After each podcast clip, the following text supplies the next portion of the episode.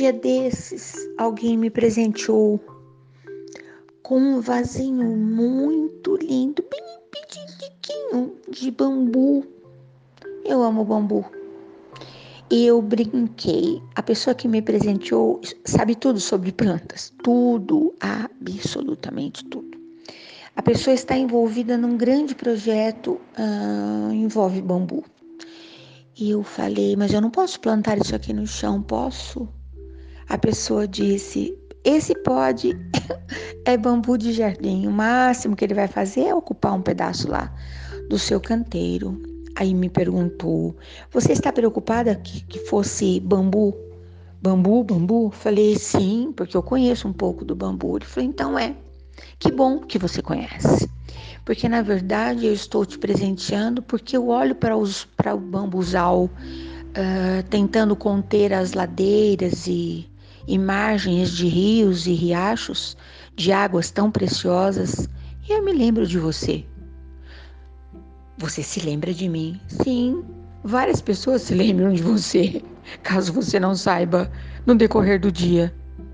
Eu falei, mas por quê? Porque as pessoas te ouvem, as pessoas te seguem, as pessoas te olham e elas ficam intrigadíssimas. Qual é a parte de você que é real? Porque você é surreal. E eu fiquei pensando, falei, então tá, e o que, que tem a ver eu ser a pessoa questionada, seguida em, querida e querida às vezes também. O que, qual a parte? Que, que parte do filme que eu perdi que tem a ver com o bambu? Ele disse: Você conhece a lenda, não conhece? Aí acho que sim, meu avô falava muito sobre isso. Ele falou: Pois é. Quando alguém determinado a conter uma barreira, a proteger o seu riacho, uh, cuidadoso que num temporal tudo venha a ruir, a pessoa planta é, mudas de bambu e esquece o assunto, porque ele não vai se manifestar. Antes que ele apareça como aquele bambuzal maravilhoso, verdejante, com aquele som maravilhoso, adoro o barulho do, dos pés de bambu, das folhas, dos caniços, acho a imagem maravilhosa. Eu, Sulili. Ele disse então, enquanto as pessoas estão distraídas e o dono da, do plantio também, o bambu faz uma rede lá embaixo, se consolida, se fortalece e só depois ele aparece. Mas quando ele aparece, ele bomba. Não tem mais o que fazer, a não ser que alguém queira de, de fato retirá-lo a ele e a todos os seus comparsas da beira do lago ou sei lá do que for. E eu falei, puxa, que bonito isso, que bonito. E pensei comigo, alguém que olhar para minha pessoa, imaginar que eu estou há muito tempo consolidando as minhas raízes, que a minha preocupação é com o meu progresso mesmo de verdade, porque eu acredito que quando eu faço qualquer coisa, quando eu me manifesto, quando eu manifesto minha opinião, quando eu abraço alguém, quando eu chego perto, quando eu faço as minhas orações, eu confio que o resultado do meu trabalho é muito claro e evidente, se alguém tiver vontade mesmo de, de saber, não é? Agora, outras coisas eu não tenho me importado muito. E aí eu me lembrei, porque a nossa conversa migrou, e a pessoa disse assim: eu tenho uma impressão que você conversa muito com Deus. Uhum. Da hora que eu acordo até a hora que eu vou dormir. E nos intervalos também. Tanto que muitas vezes, nas primeiras horas do dia, eu tô quietinha, coisa rara. E meu bem, meu companheiro de jornada me diz: Você ainda não terminou suas orações? Uh -uh. Aí quando eu digo: Olá, bom dia. Eu quero um abraço, porque eu sou assim descarada mesmo, né? Ai, tem coisa que a gente não tem jeito, né? Me dá aqui um abraço, me dá aqui um abraço. É porque eu já falei amém, namastê, assim seja. Hum? Aí eu sigo em frente.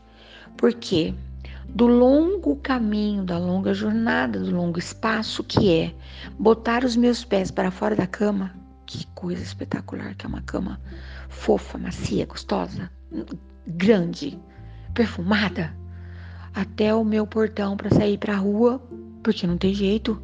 O mundo me clama eu tenho que sair para fazer as minhas coisas, não tem jeito. Que espaço longo, como é longo e ao mesmo tempo tão pequeno, porque no instantinho eu tô pinchada lá no meio da bagunça, do forféu, como diria meu avô, né? E aí eu lembrei, enquanto eu pensava aqui agora, nessa conversa tão preciosa, olhando para o meu vasinho tão inocente de bambuzinho de jardim. Ele também deve ser forte, né? Pai dele é forte, a mãe dele é forte, a família dele é forte. Se eu plantar ele ali, ó, na beira do, do laguinho dos meus olhos verdejantes, ele vai fazer uma barreira. Tô até pensando aqui, hein? Hum, talvez nem leve tanto tempo para ele me proteger, né? De tudo que precisa. Mas eu me lembrei de um, de um homem que surpreendia as pessoas por demais. Olha, se você não gosta que fale de Deus, se você não gosta que fale de Mestre Jesus, a hora de desligar esse, essa prosa é agora. Te dou 30 segundos. Porque eu vou falar mesmo. Vou falar de fé, vou falar de amor. Eu preciso. Nesse dia, eu preciso. Quando alguém me lembra da minha fragilidade, quando alguém me lembra da minha ternura e delicadeza manifestada praticamente 24 horas por dia e me fala de uma força que ninguém sabe de onde vem, é porque eu tenho uma força que vem e que me envolve e que me alimenta, entendeu? Se você não desligou, então é porque você continua a ouvir e eu vou te contar tudinho.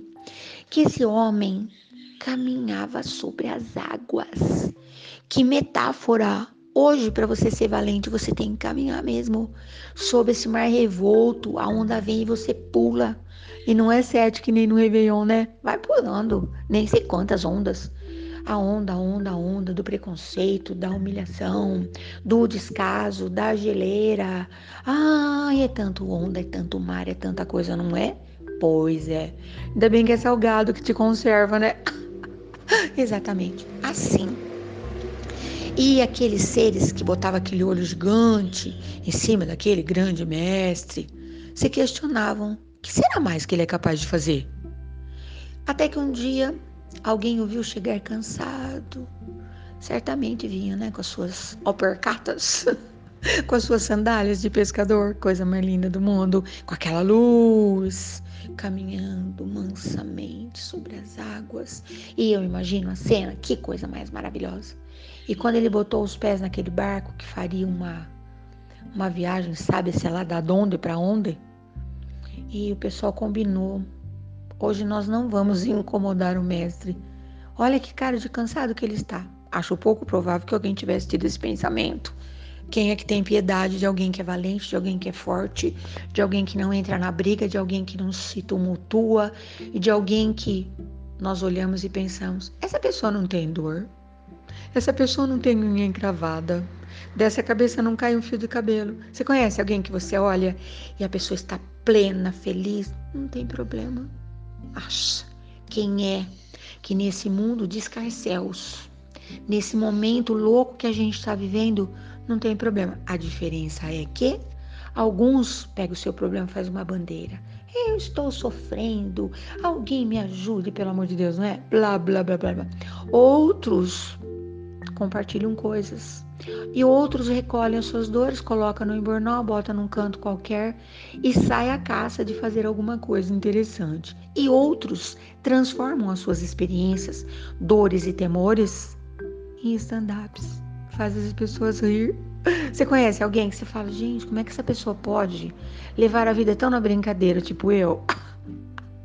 Muita gente me fala, tu, você não tem problema? Não, nenhum problema que possa ser resolvido se eu ficar aqui lamentando, porque eu tenho mais o que fazer, entendeu? Bom, mas voltando à história, porque quase que me perco. O mestre deitou-se num cantinho, aquele homem maravilhoso, ficou pequenininho, sabe, neném no bercinho, ali nanando, tão gostoso, tão bonitinho.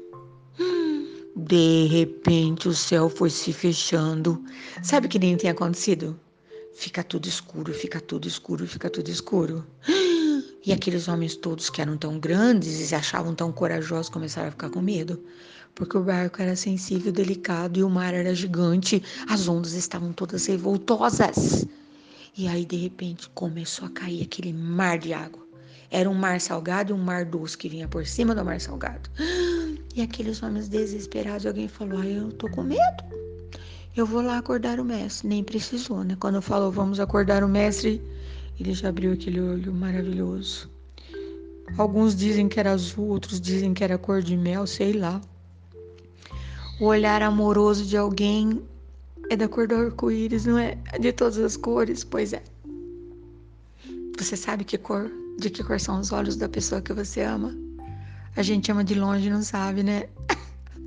pois é. Bom, enfim, ele acordou, levantou-se, soberano, altaneiro, ficou maior do que tudo aquilo.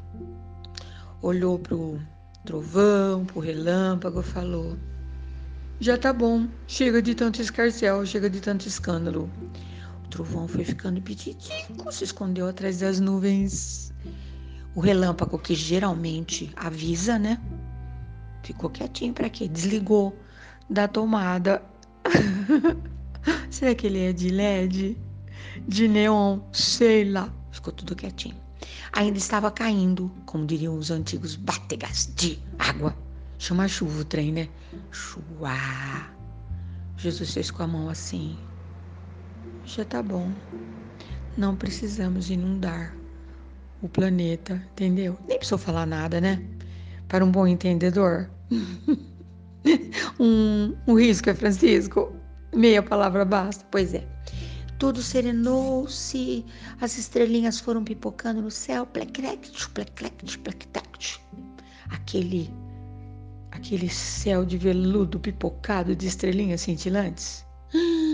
Tudo lindo, maravilhoso, sereno e calmo, só o das ondas que que vinha o barquinho seguindo. Chuá, chuá. Que lindo, né? Uma, uma gaivota que perdeu a hora, passava.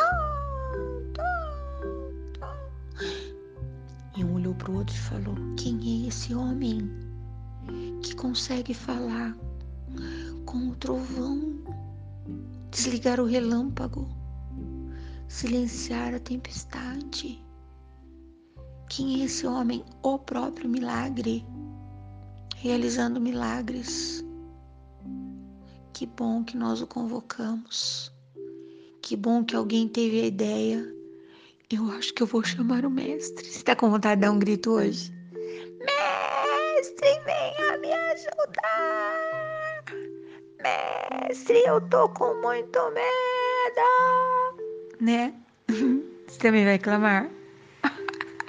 Nem precisa, você só fala assim, ó. Oi. E ele fala, pode falar, tô aqui. Ai, que coisa mais preciosa. Uma história que você já conhecia tanto, né?